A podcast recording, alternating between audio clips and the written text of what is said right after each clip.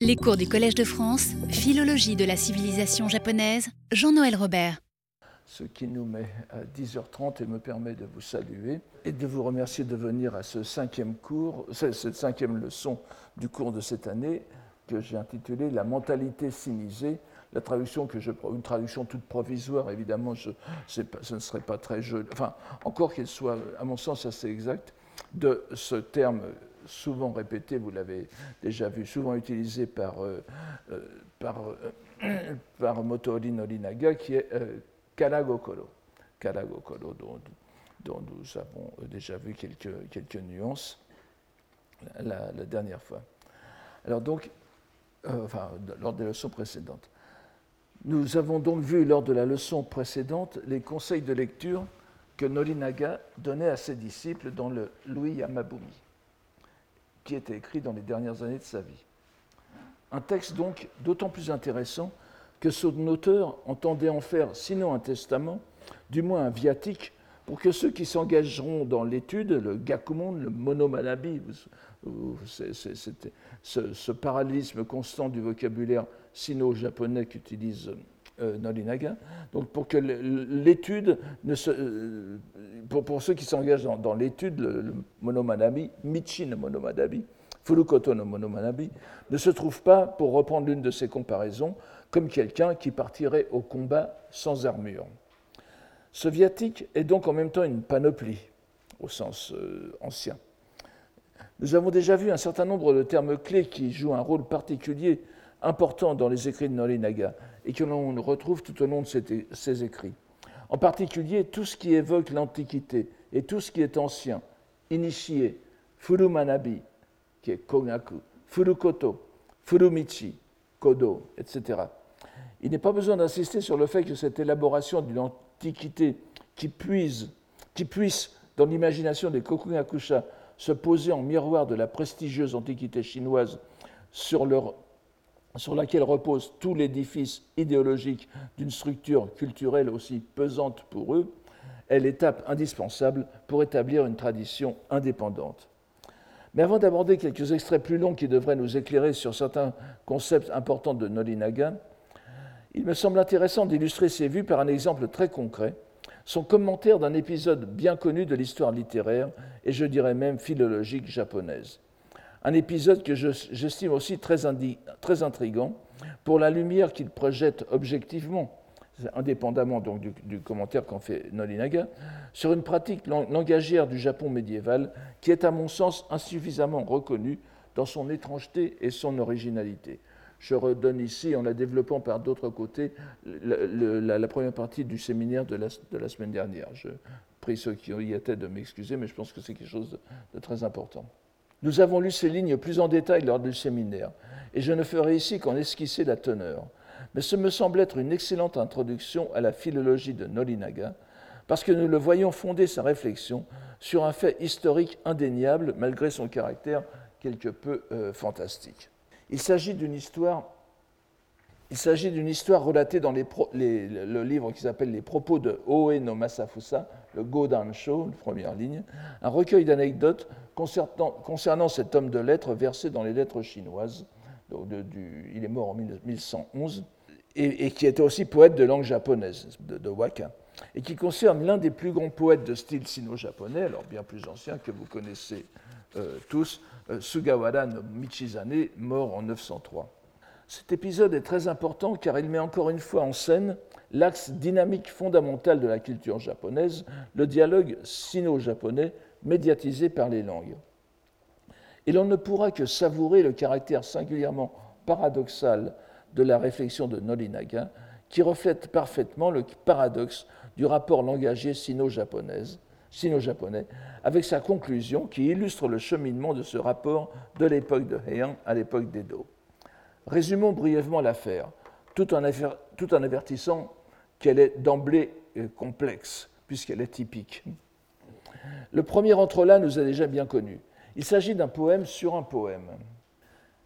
Et l'on ne s'étonnera pas de ce que le point de départ soit évidemment un poème de Po Chuyi, c'est-à-dire Hakurakuten, n'est-ce pas? Le, grand poète des Tang qui est mort au, milieu du IXe siècle et hum, qui a été servi de modèle à toute l'époque de Heian. Donc ce sont 34 vers heptasyllabiques qui s'intitulent, ce qui est donné entre crochets ici, Hokuso Sanyu, les trois amis à la fenêtre du nord. Et les trois fidèles amis du poète, qui étaient euh, dans l'isolement de, l'exil à cette époque-là, étaient la sitar, le kin, pas, le, koto et, la, et le chin euh, chinois sont légèrement différents, euh, donc la, la, sitar, le vin, jiu, sake, donc le vin qui n'était pas du vin de, de, raisin, mais enfin, j'appelle vin à, l'ancienne tout ce qui peut être fait, tourné en alcool, n'est-ce pas? Donc le vin et la poésie, n'est-ce pas? Donc vous avez Kin Shu Shi. Inutile de revenir sur l'importance de Hakurakuten au Japon. Il fut le poète de prédilection de Michizane, comme il inspira plus tard la structure même du roman de Genji, comme nous l'avons vu l'an dernier. Mais Michizane fit sur ce poème tout spécialement une pièce fort longue de 56 vers, encore plus longue que, le poème de, de, et c'est très long pour un, poème chinois un poème de 56 vers, donc, dans lequel il revient sur sa propre solitude.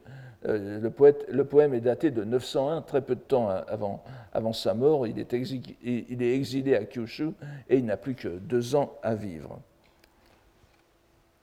Euh, vous, trouverez, des renseignements très intéressants là-dessus sur ce qu'on appelle euh, un site qui s'appelle Michiza.net, Michizanet, vous voyez le jeu de mots, euh, qui est tenu, je crois, par Madame Taniguchi Makiko. Vous trouverez tout ce qui est nécessaire. Je ne reviens pas sans. Alors, donc, comme euh, il le dit, comme le Michizane le dit souvent par ailleurs dans d'autres poèmes, il n'est guère, guère, doué pour le koto.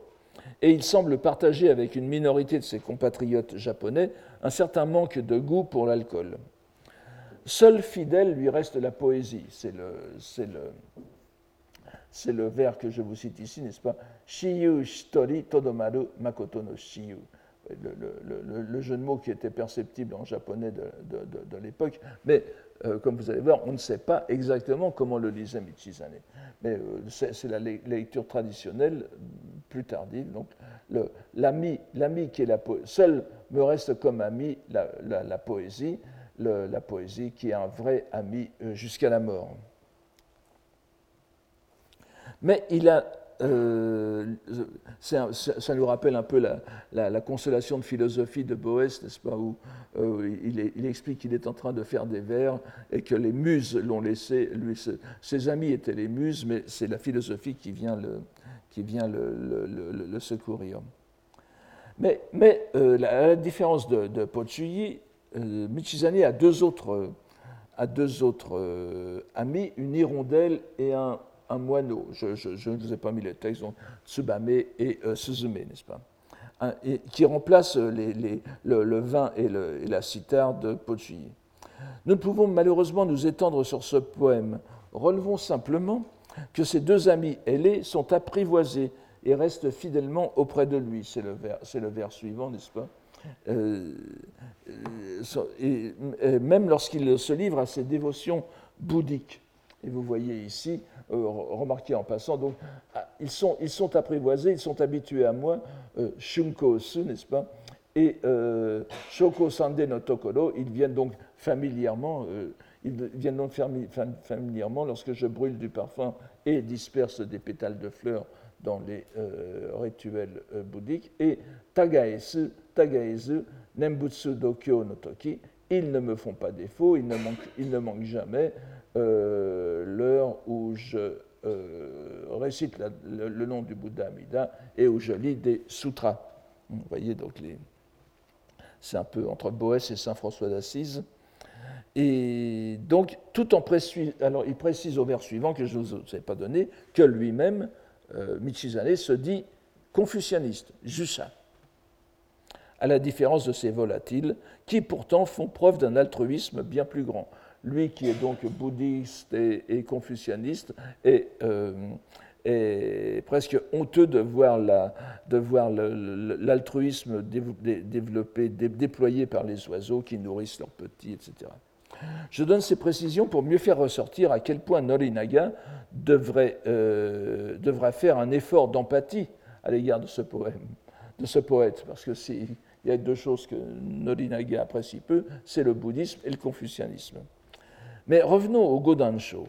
où il est très succinctement dit qu'une personne de la descendance du poète qui s'était rendue au sanctuaire du Tenjin de Kitano, euh, une dame certainement d'après le phrasé de la phrase, et y avait récité ce poème, avait reçu du Dieu lui-même la révélation d'une lecture orale, donc un kundoku, de deux vers difficiles.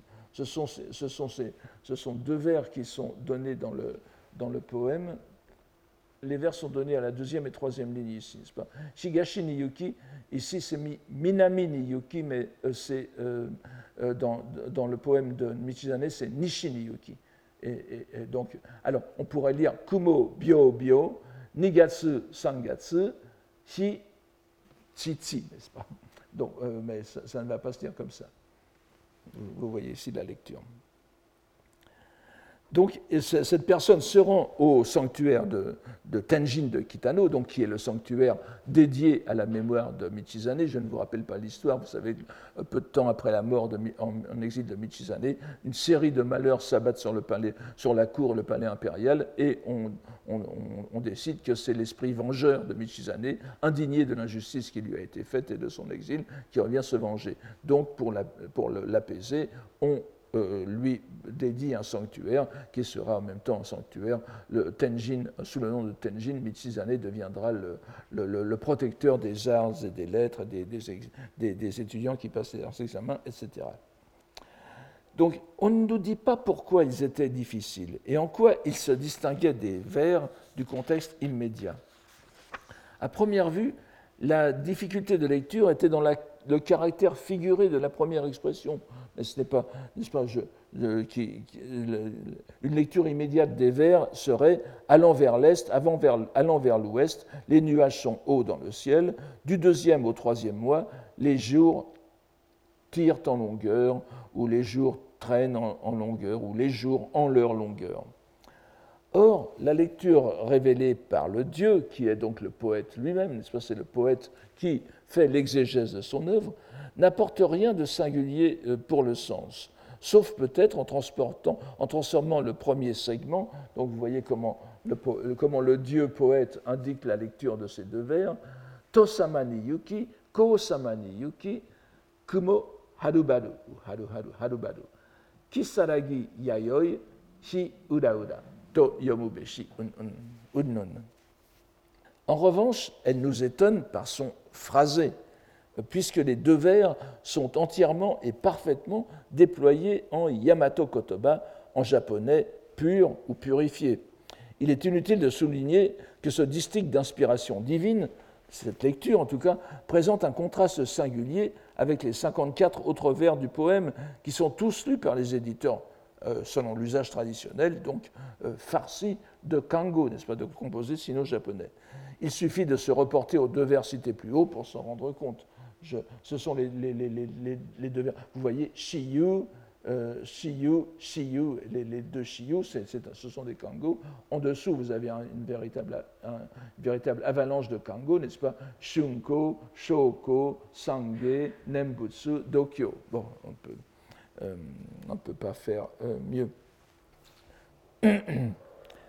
Mais l'anecdote du, du Godansho donc, est passée à, travers les siècles et a sanctifié cette lecture. Et c'est donc sous cette forme qu'elle est parvenue à Norinaga. Elle ne pouvait sans doute qu'impressionner profondément ce philologue épris de la langue japonaise. Et lui consacre effectivement un, paragraphe de son recueil intitulé le, le,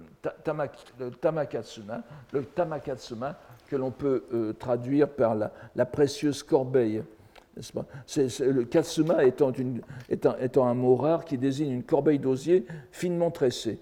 Et euh, c'est aussi euh, un makoda kotoba, du fait que ces, du fait que ces corbeilles sont en général composées d'un corps et d'un couvercle, oui, euh, en tant que Makoda Kotoba, donc de mots introducteurs, d'épithètes, si vous voulez, de, certains mots, il introduit les mots désignant la rencontre. Euh, enfin, ce qui nous intéresse, c'est la, rencontre plutôt. Donc, c'est une sorte de, c'est une sorte de, de de Zibaldone ou de, euh, de, à la Léopardie, n'est-ce pas, ou, le drageoir aux épices de Bismos, où euh, euh, on a recueilli les notes érudites de Nolinaga. Il y en a plus d'un millier, dont une première partie a été publiée en 1795, donc très tardivement, et le reste a fait l'objet d'éditions posthumes. Donc c'est un excellent moyen, en feuilletant ce, livre, de découvrir, présenter de façon succincte les idées suggérées à Nolinaga par ses lectures d'autant plus que son œuvre immense ne fait en réalité que se développer sur des thèmes divers selon des intuitions fondamentales pour lesquelles il cherche des illustrations. Euh, je me réfère, je, vous donne l'édition à laquelle je me réfère, et euh, le, Tamakatsuma est, au premier volume de cette édition. C'est dirigé par Ono Susumu, n'est-ce pas, le prestigieux euh, philologue japonais.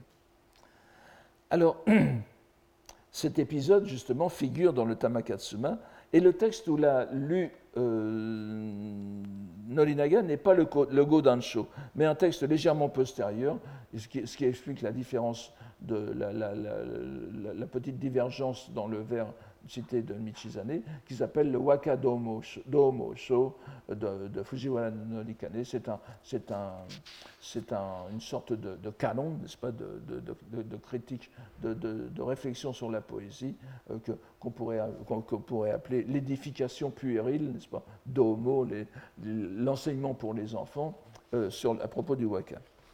Nous n'insistons pas sur le fait que le vers de Michizane est rapporté sous une forme légèrement différente. Ce qui justifie d'ailleurs le hiatus qu'il y a entre le texte chinois et sa lecture japonaise.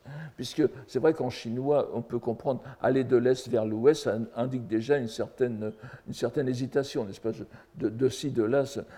avec le sud, c'est moins évident en chinois. Euh, alors voici donc ce que nous dit, euh, ce, que nous dit Nolinaga dans son commentaire, euh, qu'il intitule d'ailleurs La façon de lire les poèmes chinois c'est euh, Kadauta no Yomizama. Kadauta, c'est-à-dire c'est toujours la lecture euh, kun qu'il donne au mot shi pour la poésie chinoise, Kadauta.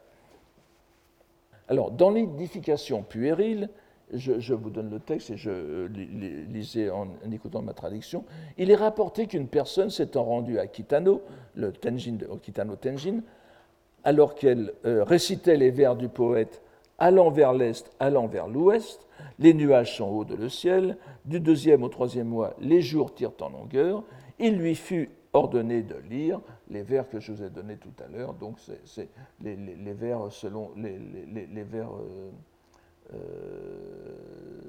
qui, qui, me sont donnés aussi ici, et donc en, lecture parfaitement japonaise, n'est-ce pas, euh, Yuki, donc, en un état de demi-songe. C'est quelque chose qu'il introduit ici. Skoshi Madoro Mitaru Yumeni. En un état de Autrefois, alors Mukashi, donc, c'est ainsi que l'on devait lire même les poèmes chinois. il est temps il est, temps, comme nous le ferions tous, comme je l'ai fait aussi quand j'ai trouvé cet épisode il y a bien longtemps, qui est pour moi euh, un, texte tout à fait important euh, pour comprendre la, relation langagière sino-japonaise. Donc il étend ça à l'ensemble du kanji, du poème chinois.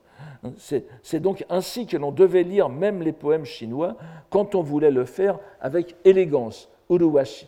C'est-à-dire, il distingue, il distingue deux. Euh, je, reviendrai, je reviendrai là-dessus.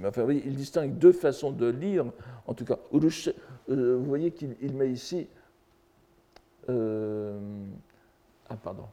Oui, le commentaire est ici. Mukashi wa uta, karauta omo, uruwashiku wa, n'est-ce pas Lorsqu'on les lit de façon élégante par rapport à autre chose. Donc, il y avait la lecture pédagogique, en quelque sorte, la lecture didactique, qui, était avec les, les la prononciation japonaise des termes chinois, et puis vous aviez la lecture élégante qui se fait entièrement en Yamato Kotoba. Et à plus forte raison, alors non seulement quand on lit des poèmes chinois écrits par des Chinois, mais quand on en compose soi-même en étant euh, japonais. Hein. Dans l'Antiquité, initié. Alors il y avait Mukashi, là. maintenant il y a Antiquité, initié. Euh, il fait encore une double une distinction. Lorsqu'on lisait tout texte chinois, Kanabuni, Kanabumi. Qu'on le fit autant qu'il était possible dans la langue de notre royaume, Mikuni Kotoba. Hein, vous voyez le, le, Mikuni Kotoba, la quatrième ligne, le dernier mot de la, quatrième ligne, la langue du, littéralement du, pays de l'empereur. C'est ainsi qu'il désigne le plus souvent le, Japon. Donc, euh, qu'on le fit autant qu'il était possible dans la langue de notre royaume était dû à ce que la lecture phonétique, mojigoe, je, je reviendrai sur ce mot tout à l'heure, il, lit le caractère J en moji, et euh, il fait donc un, petit tour de, passe-passe, il le transforme en, japonais euh, par, euh, par, une légère modification, donc une légère modification phonétique. Et il s'agit donc ici du ondoku, n'est-ce pas, c'est-à-dire la, prononciation japonaise des termes chinois. Parce que cette lecture, cette lecture phonétique était pénible à entendre. Kikiniku Karishi, c'est vrai que ça faisait un peu cataille, un peu, un peu trop, trop ferme. Elle était donc pénible à entendre. Et de même, euh, or, à présent, c'est l'inverse. Shikaru o imawa kaesama ni narite, nabete no kotoba mo, yori, etc. Euh, or, à présent, c'est l'inverse et il est tenu pour élégant, Uruashikikoto, encore une fois, de rendre les mots en prononciation phonétique chinoise plutôt qu'en autre langue. C'est élégant parce que c'est pédant. De même qu'en lisant un texte chinois, il est tenu pour correct, Yokikoto Tosuru, Nari, de le faire en prononciation phonétique. Tout cela parce qu'il est plus indiqué, Yoroshi, vous voyez, le, euh, Yue, parce qu'il est plus indiqué de lire en prononciation phonétique pour les études chinoises. Kanabumi Manabi, le, terme Kanabumi Manabi, qui, euh, qui, cache simplement le mot chinois, sino-japonais, Kambungaku. Kambungaku. Donc, pour les spécialistes du Kambun, c'est bien plus pratique de lire en Kango. Pourquoi Évidemment, je ne reviens pas là-dessus, on en a suffisamment parlé dans le séminaire, mais la, lecture en Kango, euh, euh, pour, les, pour, les, spécialistes et pas pour les lettrés à l'ancienne, il était important de pouvoir restituer le, texte chinois à l'oral. Vous entendiez quelque chose prononcé en japonais et euh, on essayait, selon les écoles cela variait, mais l'un des buts était de pouvoir restituer euh, par écrit le texte que vous entendiez alors oralement. Mais évidemment, avec une lecture comme celle que l'on vient de voir donnée par le Dieu, il n'en est plus du tout question. Il n'y a pratiquement pas de. Il a, vous, pourriez mettre des tas d'autres caractères à la place de ceux qui sont donnés dans le texte chinois. Il y a une, il y a une séparation totale entre, entre, les, entre les deux. Donc, l'importance de ce texte du Godansho, l'un des rarissimes témoignages qui nous donne aussi directement un exemple de kundoku des environs de l'an 1000, n'a pas échappé à Norinaga, qui en infère, comme nous serions portés à le faire nous-mêmes, que l'usage antique était bel et bien de lire les textes chinois en Yamato Kotoba, en pur japonais, pur étant évidemment haut, euh, euh, à prendre avec un grain de sel. Cela impliquait qu'il n'y eut pas d'automatisme de lecture, si ce sont ceux entraînés par les nécessités grammaticales et syntaxiques. Cela revient à dire que le kundoku d'un poème ou d'un texte littéraire était un véritable exercice de recréation littéraire qui ne pouvait être répété sans être fixé par écrit ou bien transmis oralement, puisqu'on ne le fixait pas par écrit, la preuve, ou bien transmis oralement comme kuden, n'est-ce pas, une, transmission orale, ou bien un hiden, c'est-à-dire une transmission secrète, comme dans tous les arts. D'autres indices vont dans ce sens. Notamment, je vous donne simplement très brièvement ici, la pratique du Monzen Yomi, que l'on trouve, encore dans la lecture traditionnelle du Senjimon, c'est le, classique des mille caractères euh, chinois euh, avec apprenait, on apprenait les caractères plus ou moins élémentaires. Je vous en donne un exemple ici. Vous voyez que le, le, Yomi, c'est ce qui est indiqué au troisième paragraphe. Vous prenez la lecture vous prenez les lectures des caractères chinois en lecture sino-japonaise, pour prendre simplement les deux, premiers, les deux premiers caractères tenchi, n'est-ce pas, le ciel et la terre, et puis ensuite vous les, glosez en japonais. Tenchi no ametsuchi, Donc ame le ciel, tsuchi la terre. Donc tenchi no ame tsuchi. Et si vous mettez bout à bout toutes les lectures euh, en Yamato Kotoba, vous avez un texte parfaitement japonais. Ametsuchi wa kuroki, kuroki nari, ozora wa okiku hiroshi. Hein, c'est exactement le principe qu'a appliqué le dieu euh, dans, sa, dans, dans, dans, sa lecture. Vous voyez donc que ce n'est pas complètement euh, farfelu non plus. Et bon, il y, a, il, y a plusieurs, il y, a, plusieurs, choses qui vont dans ce sens. Donc, Norinaga impute le changement de pratique qui vit le Hondoku remplacer le kundoku à un souci pédagogique chez les lettrés. Il s'agissait de rester au plus près des mots chinois pour faciliter l'apprentissage du kambun.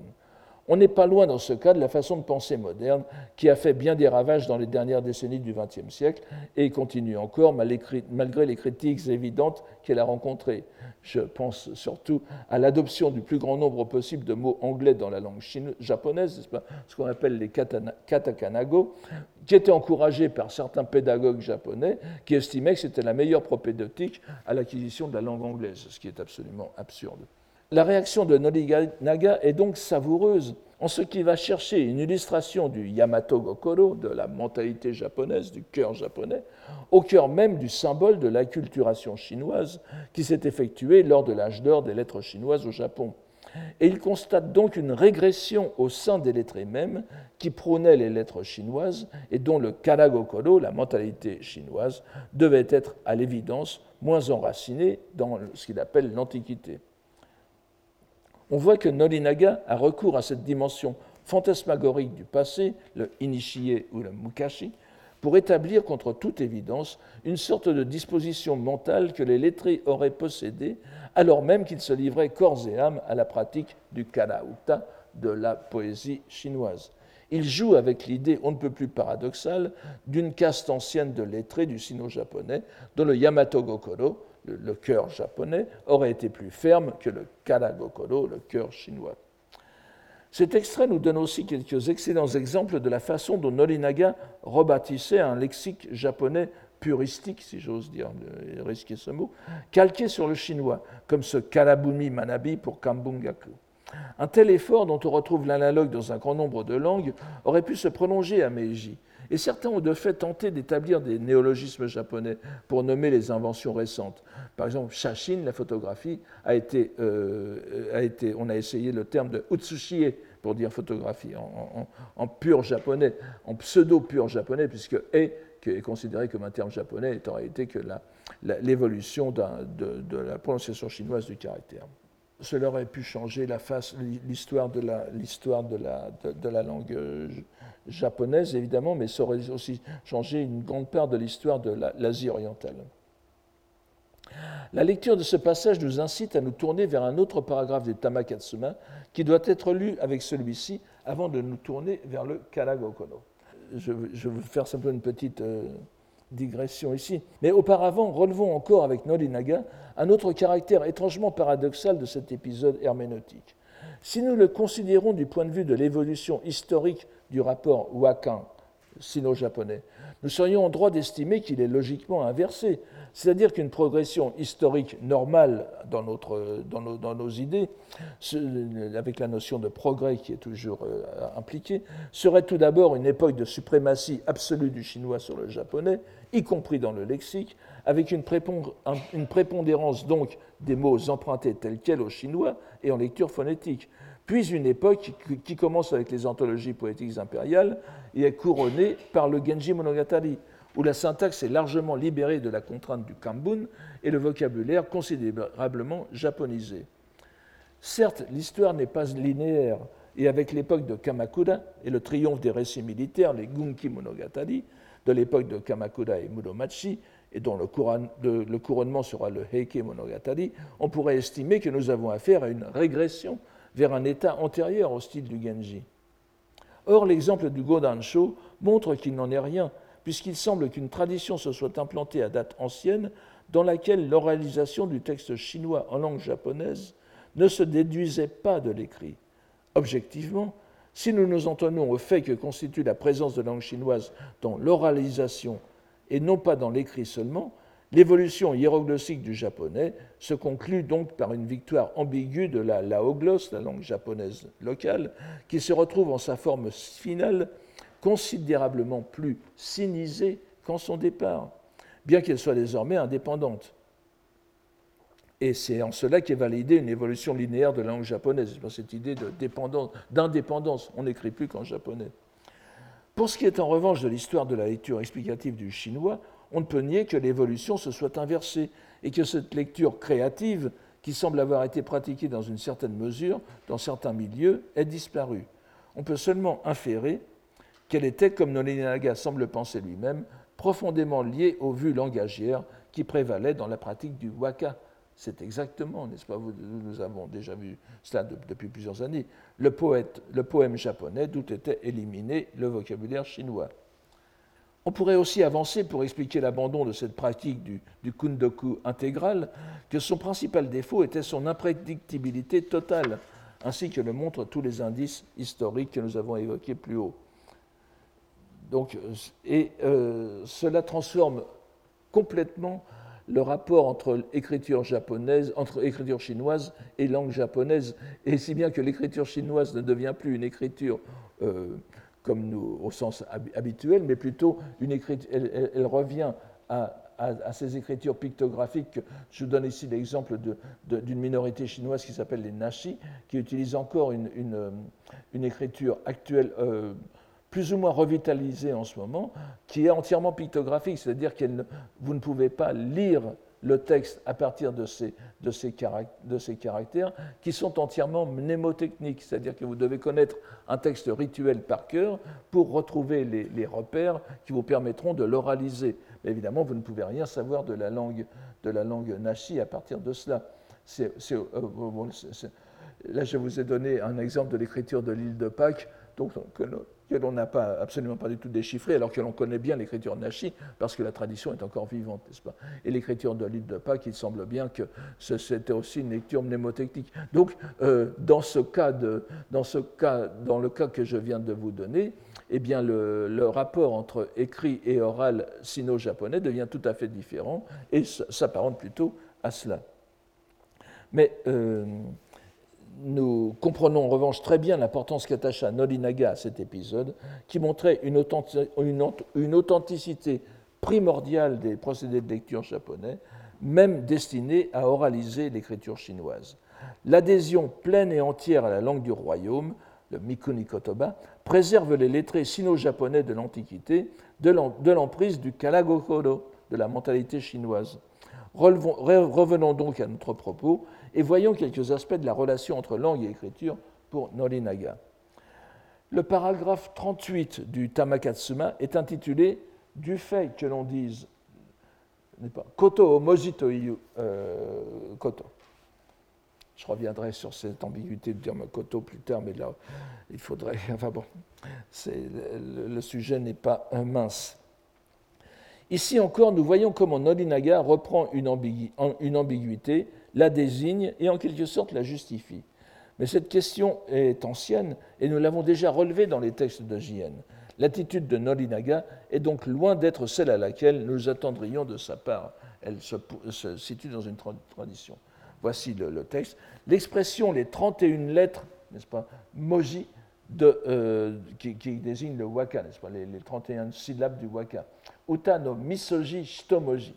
Il s'est lu entièrement en lecture kun, il, ne dit pas, ici Sanju Ichiji, mais Misoji Shitomoji, expression utilisée aussi par euh, JN, n'est pas au goût des tenants de l'étude ancienne de notre époque, à cause du mot J. Alors vous voyez qu'il euh, y a toujours plus royaliste que le roi, et cette fois, Motori Noninaga s'attaque à quelques Kokugakusha, à d'autres tenants des études nationales, à d'autres philologues japonais, qui, eux, ne veulent même pas entendre parler du mot moji dans la langue japonaise, parce que c'est un dérivé, comme je vous l'ai dit, du, terme chinois wenzi, monji, il va le dire tout à l'heure, euh, qui a été japonisé en moji.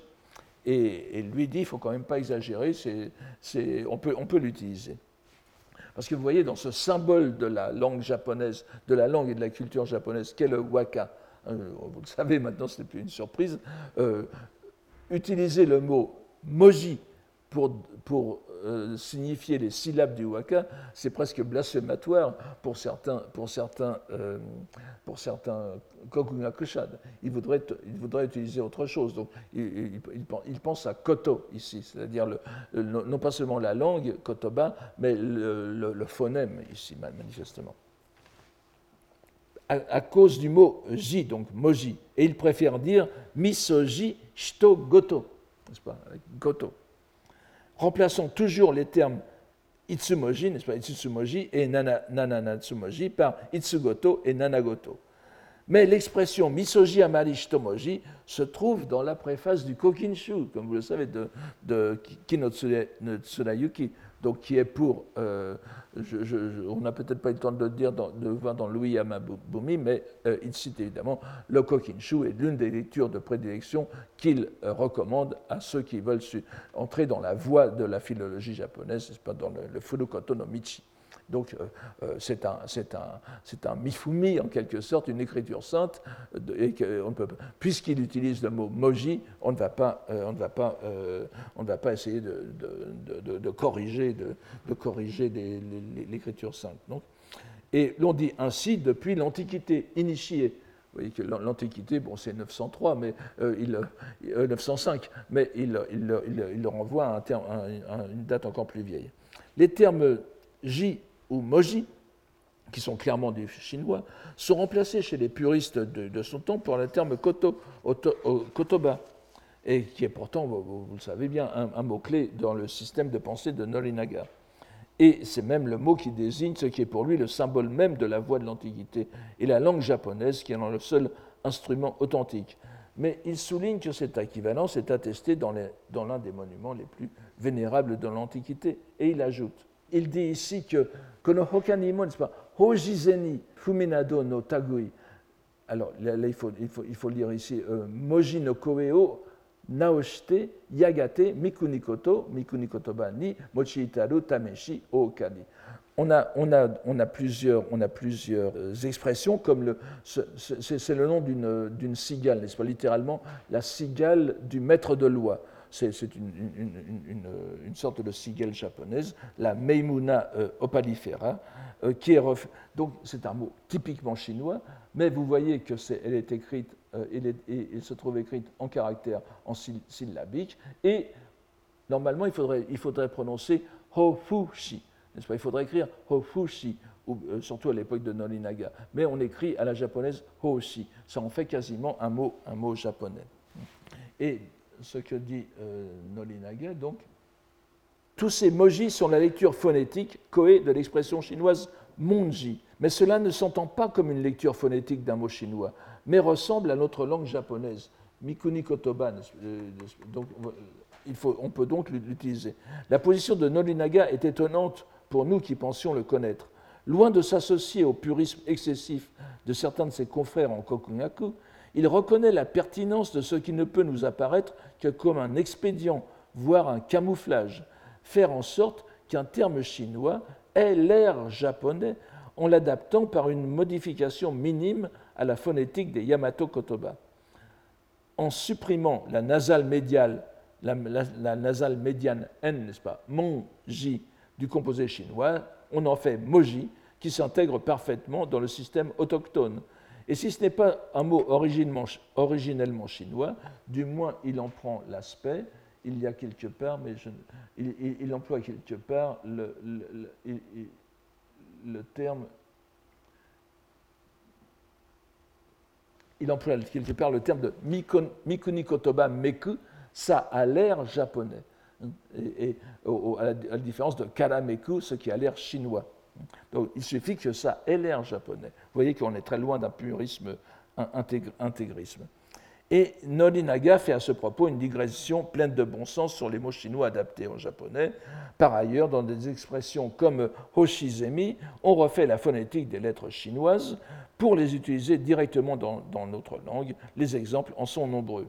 Ici, on, on voit bien que le caractère ji ou moji est utilisé dans le sens de caractère chinois ce qui va pousser Nolinaga à relever que l'usage est loin d'être logique ou établi.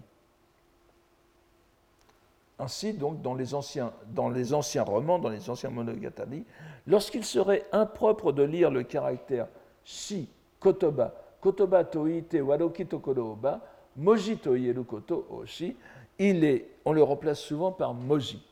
Kotoba, c'est le mot japonais, le mot de langue parlée, c'est-à-dire le mot que l'on peut oraliser directement en japonais. Et euh, il, le, différencie à la fois du kango et du caractère qui le note. Vous allez, voir vous allez en voir un exemple tout de suite. Il donne à ce propos un exemple tiré du roman du Genji, un exemple particulièrement intéressant puisque nous voyons Norinaga utiliser comme référence le langage de Murasaki Shikibu au même titre que la préface du Kokinshu, mais surtout parce que la romancière emploie notoirement peu de vocabulaire chinois et que la transposition qu'elle fait entre un mot japonais et un mot chinois n'en prend que plus de sens. C'est ici dans le, dans le, dans le, chapitre Aoi, le, neuvième chapitre du Genji.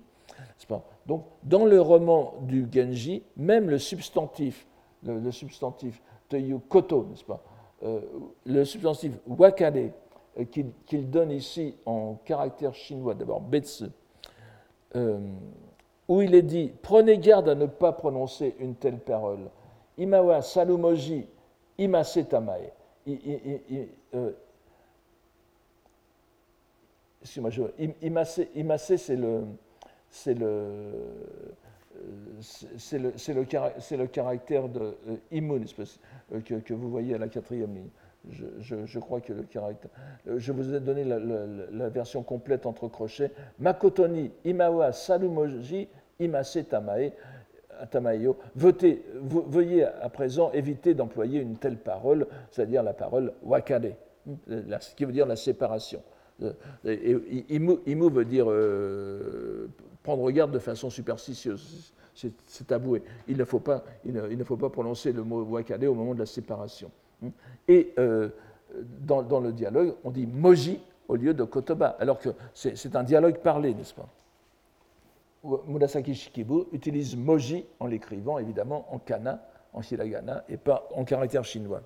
Donc, elle utilise le terme moji qui se réfère au caractère chinois. Et Norinaga se contente d'enregistrer l'usage et de le valider tacitement. Dans un passage de ce même paragraphe que je n'ai pas traduit parce qu'il entre dans des détails que nous pourrions trouver euh, très oiseux, il utilise le terme karameku qui se trouve déjà dans le Genji Monogatari, avoir l'air chinois, d'aspect chinois ou, éventuellement étranger, comme symétrique et opposé au terme mikuni kotoba meku, être d'aspect langagier japonais. C'est sur ce point que tout se joue pour lui. Avoir l'aspect japonais, c'est participer à la voix japonaise. Relevons donc combien son idée du purisme est éloignée d'une obsession purgative, du besoin d'éliminer tout apport linguistique étranger, mais se manifeste ici comme une harmonique langagière, une tendance à préserver à travers les siècles et surtout à retrouver. La retrouver implique de tenir à distance la mentalité sinisée ou le kadagokoro. Nous avons la chance de pouvoir lire toujours dans la corbeille précieuse, un paragraphe, le 35e, intitulé justement Karagokoro, la mentalité sinisée, qui nous présente de façon succincte ce que Norinaga entend par ce terme si souvent répété par lui. Et c'est un passage à la fois euh, assez amusant, je, trouve, et euh, euh, qui résume tout à fait sa position. Alors je, je vous le lis. En Chine, Karakuni, on tient généralement bonheur et malheur, sakiwai ou azawai, n'est-ce pas ici, euh, des gens, les désordres du royaume, tous les phénomènes de ce monde, euh, comme œuvre du ciel. Et l'on parle de voix du ciel, donc ten no waza. Et l'on parle de voix du ciel, tento, tendo ou bien tento même, ou de décret du ciel, temme, principe céleste, tenri, que l'on tient pour éminemment respectable et vénérable. Totoku. Tout cela provient de ce que la voix véritable, Makoto no Michi, on a déjà vu, ne s'est pas transmise en Chine. Makoto no Michi, qui est pourtant intervenu enfin, et que l'on ignore, n'est-ce pas, que tous les événements, Yorozu no Koto, sont autant qu'ils sont volonté et œuvre des dieux, Kamino, Kamino Migokoro, Miwaza, n'est-ce pas, au paragraphe euh, du bas. Ce qui mène à des constructions aussi invraisemblables que ces constructions chinoises, euh, c'est-à-dire Midalini Tsukurimo Kete Yeru Mononari, des, usines à gaz, en quelque sorte, euh, les usines à gaz des philosophes chinois, des penseurs chinoises. Nous revenons ici au cœur de la question que nous avons abordée il y a quelques leçons de cela, sur la différence d'appellation de la divinité suprême en Chine et au Japon, vous vous souvenez? Tenons-nous-en à ce que dit Norinaga. Sans revenir sur cette question, dont on se rappellera cependant qu'elle a des conséquences importantes jusqu'à l'époque moderne. Comme on le voit, il oppose le ciel, Ten, au dieu Kami du Japon, singulier au pluriel. Le Tien, donc chinois, Tien au Kami, en insistant sur son côté idéologique, impersonnel pour le, ciel, se plaisant à énumérer quelques composés fondamentaux pour la vision du monde chinoise, mais aussi japonaise, d'ailleurs, hein, tout ça c'est utilisé en japonais, et non seulement confucianiste, comme nous le verrons, mais de tous ceux qui ont traité de politique dans le Japon médiéval. Toutes les vicissitudes du monde et des hommes proviennent de la volonté des kami, Mikokoro, Mishiwaza, et il y a aussi Kokoro Zashi euh, plus tard, et non de l'opération d'un ciel impersonnel. Ces vues chinoises sont une construction de l'esprit, Tsukurimo Kerumono. Et il continue. Or, le ciel n'est rien d'autre que le royaume Mikuni, c'est un endroit où se trouvent les dieux célestes, Amatskami. Il ne s'agit pas d'un être animé, Kokoro Arumono, qui a un cœur, une âme. Et de ce fait, on ne saurait parler de l'existence du décret du ciel, Temme, et ne pas témoigner de vénération et de respect, un mot qu'il utilise constamment, Totomi Osoru, au Dieu tout en témoignant, tout en, au dieu japonais, Kami, tout en, témoignant au ciel. On ne peut pas les honorer de la même façon. Ten et Kami, ce n'est pas la même chose. Ce serait comme respecter uniquement événement sans, fondement, Itazulani, le palais impérial, Miyadono, sans être capable de vénérer le souverain qui s'y trouve, Kimi.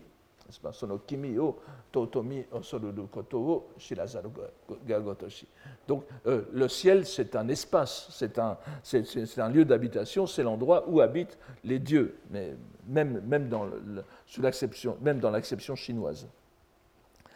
Les penseurs chinois donc se trompent d'objet de vénération.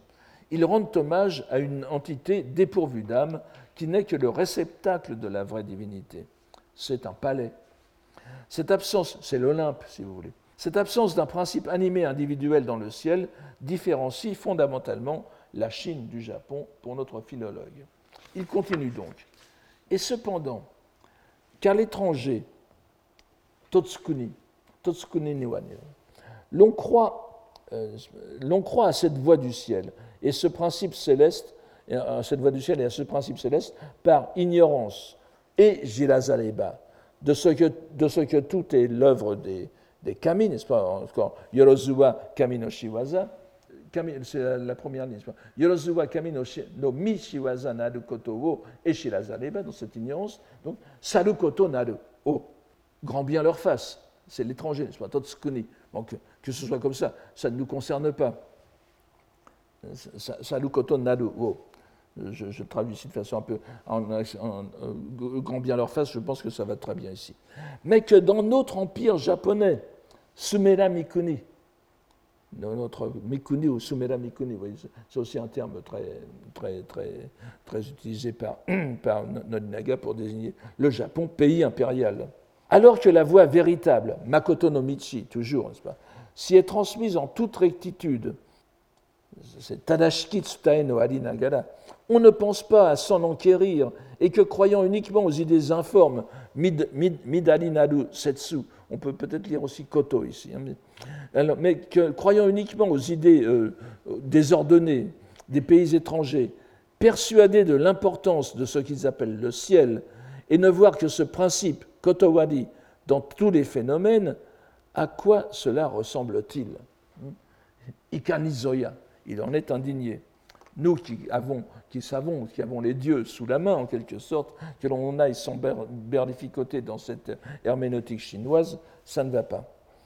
Que les Chinois croient ce qu'ils veulent, cela n'a aucune importance.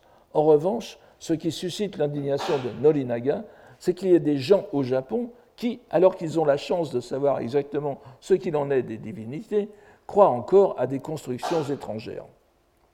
On relèvera l'emploi d'un vocabulaire contrasté. Tstau, transmettre, s'oppose à tskuru. Et vous voyez, ce qu'il y a derrière cela, n'est-ce pas? C'est euh, un.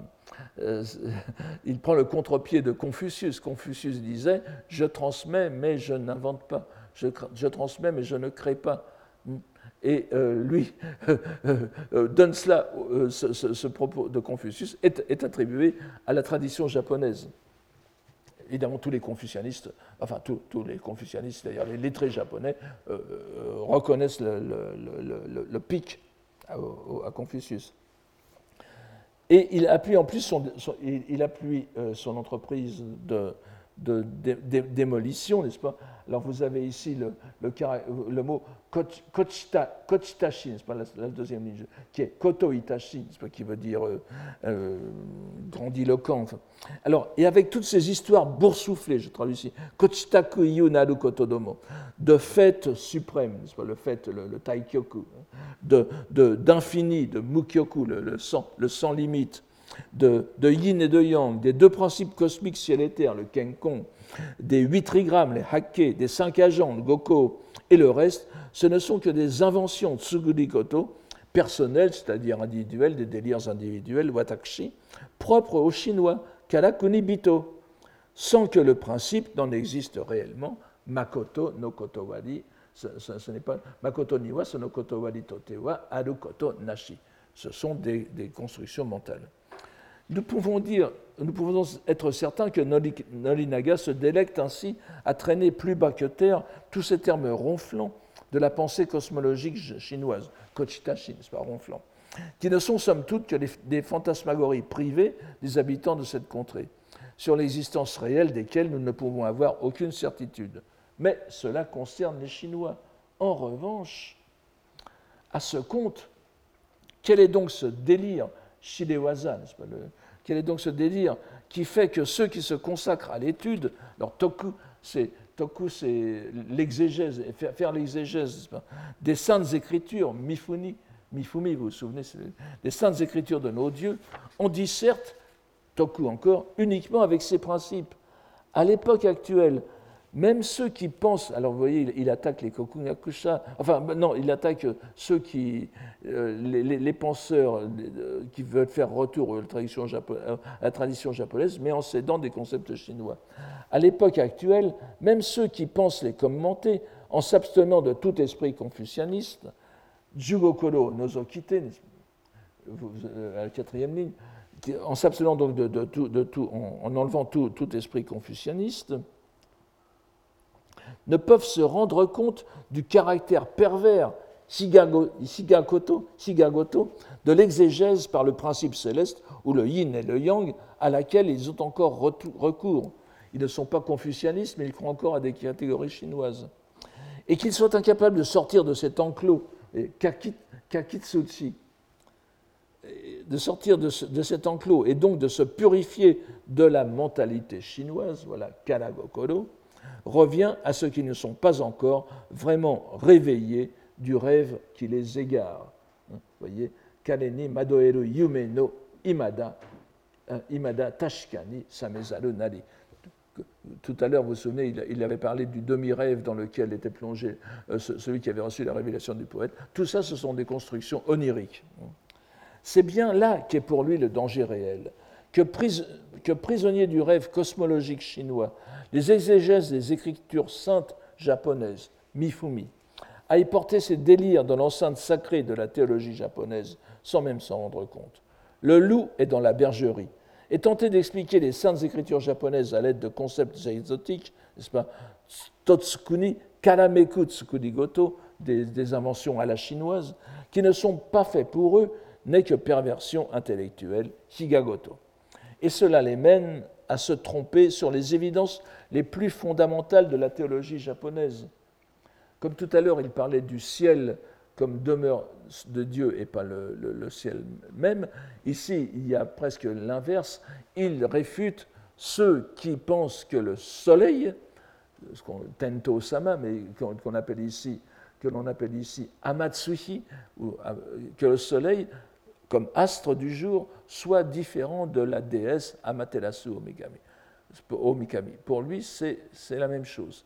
Mais euh, certains penseurs japonais avaient dissocié les deux pour donner une dimension plus transcendante et euh, légèrement bouddhisée, il faut l'avouer, à, la, déesse primordiale. Hmm. De plus, donc, en soutenant que l'astre du jour, Amatsuhi, n'est pas la grande déesse Amaterasu, il s'embourbe, Kakawari Nazumite, dans les principes mesquins, Chiisaki Kotowari, de la mentalité chinoise, et ne réfléchissent pas aux principes sublimes et profonds de la sublime voie réelle. Alors j'attire votre attention là-dessus. Makoto no michi no taenaru fukake kotowari o kotowari aru koto o mowasaru mononari. Makoto no michi no taenaru fukake kotowari. Ça doit résonner euh, chez certains. Je voudrais que l'on savoure ici, encore une fois, le paradoxe langagier dont je ne saurais dire si Nolinaga était conscient. Ça m'étonnerait qu'il ne le soit pas. Nous avons déjà relevé les échos bouddhiques de la locution Makoto no Michi, qu'il utilise très souvent, vous voyez, Jitsudo.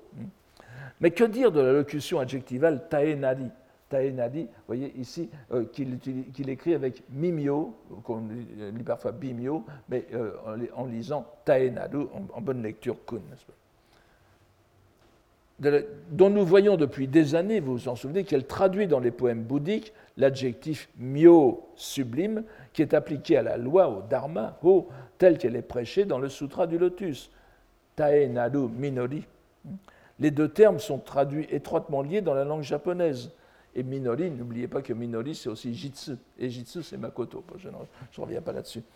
De plus, donc, Norinaga souligne la lecture explicative Taenaru par les caractères chinois Mimio, qui sont à connotation fortement bouddhique eux aussi, et que l'on trouve dans le Sutra du Lotus. Il est difficile d'imaginer que Norinaga ne s'aperçoive pas de ce qu'il est en train de faire. En train de faire. Il est plus vraisemblable qu'ici encore, il se livre au jeu subtil de l'altération, du décalage dimensionnel, en chargeant les Yamato Kotoba de tous les sens positifs, avantageux, habituellement réservés à d'autres domaines. La voix véritable, Makoto no Michi, est un trou noir qui absorbe toutes les figures rhétoriques du, moment qu'elles sont en bon japonais. Et ici, Nolinaga attaque ceux qui estiment que la déesse du soleil et l'astre du jour sont deux entités différentes, en se fondant sur une vision chinoise où le soleil n'est plus qu'un agent naturel. Cela va à l'encontre de ce qu'ils pensent bien que l'idée ait été exprimée par des théologiens japonais, mais sinisés. Cette grande divinité, c'est-à-dire Amaterasu, est bien l'astre du jour, dont l'auguste petit-fils, Mima, Nanagi no Mikoto, n'est-ce pas, qui est l'arrière-grand-père de l'empereur Jimmu, est descendu du ciel pour régner sur l'empire. Ce qui est inconcevable, Hakarishiraru Beki Kiwan Yarazu, pour le mesquin entraînement Shisaki Satori des humains estimer quelque chose absurde parce que l'on est incapable de le concevoir, euh, vous, voyez ici, ononga euh, satoni mote, hakari koto, atawazaru wo mote, sono kotowari nashi to omou wa, re no tameshi no chisaki karagokoro naru oya. Estimer quelque chose absurde parce que l'on est incapable de le concevoir avec son propre entendement, c'est bien la typique de la médiocre mentalité chinoise. Voilà donc ce qu'est la cible des critiques de Nolinaga. Tous les lettrés japonais qui, même en traitant des questions les plus fondamentales, les plus purement japonaises, ne peuvent s'empêcher d'avoir recours aux catégories de pensée chinoises et au vocabulaire chinois qui les véhicule. Les Chinois eux-mêmes ne sont pas la cible de ces critiques, et le karagokoro, dont nous, dont nous espérons bien l'avoir montré ici, est une catégorie qui ne concerne que les Japonais. Je vous remercie de votre attention pour aujourd'hui. Merci. Retrouvez tous les contenus du Collège de France sur www.colège-2-france.fr.